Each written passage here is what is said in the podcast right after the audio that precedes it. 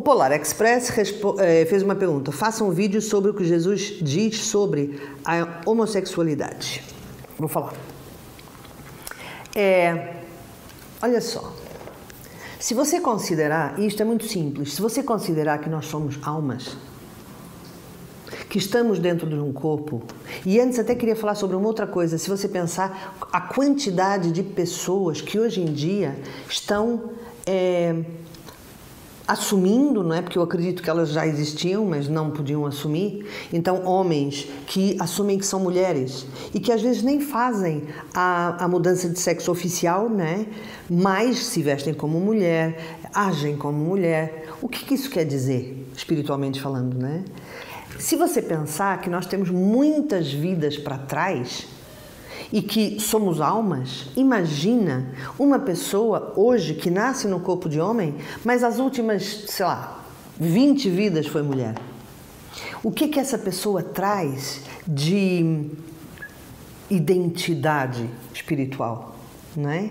A nossa sorte é que a gente agora está numa época que é possível fazer isso que, que é possível. Eu não estou dizendo que é, não estou falando que é fácil e não estou, e não estou é, como é que eu falo, diminuindo o sofrimento de quem está, de quem é assim. Até porque a situação do Brasil agora, neste minuto, não está muito fácil para essas pessoas. Mas antigamente elas não podiam nem falar com ninguém. Devia ser uma dor tremenda. Casais homoafetivos. Imagina um casal, isto só pegando a parte kármica, né? a parte das vidas passadas. Imagina uma, um casal que em outra vida foi homem e mulher, né?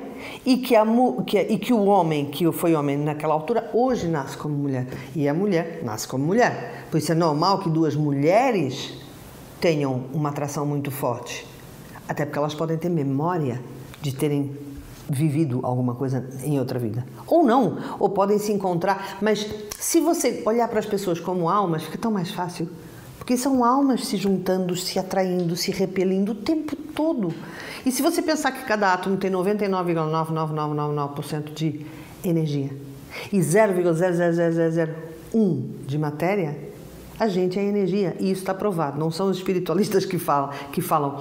A física quântica fala muito sobre isso. Então, são átomos que, pela sua energia e pela quantidade, acabam por ser uma consciência humana. E você acha que a pessoa vai olhar se o outro é homem ou mulher?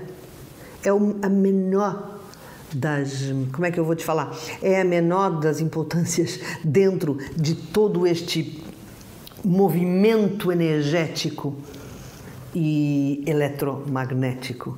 Entendeu? É como se, se você fechar os olhos e começar a, a, ver luzinhas, que somos nós, né? Somos luzinhas, elas se movimentam, se atraem, se repelem.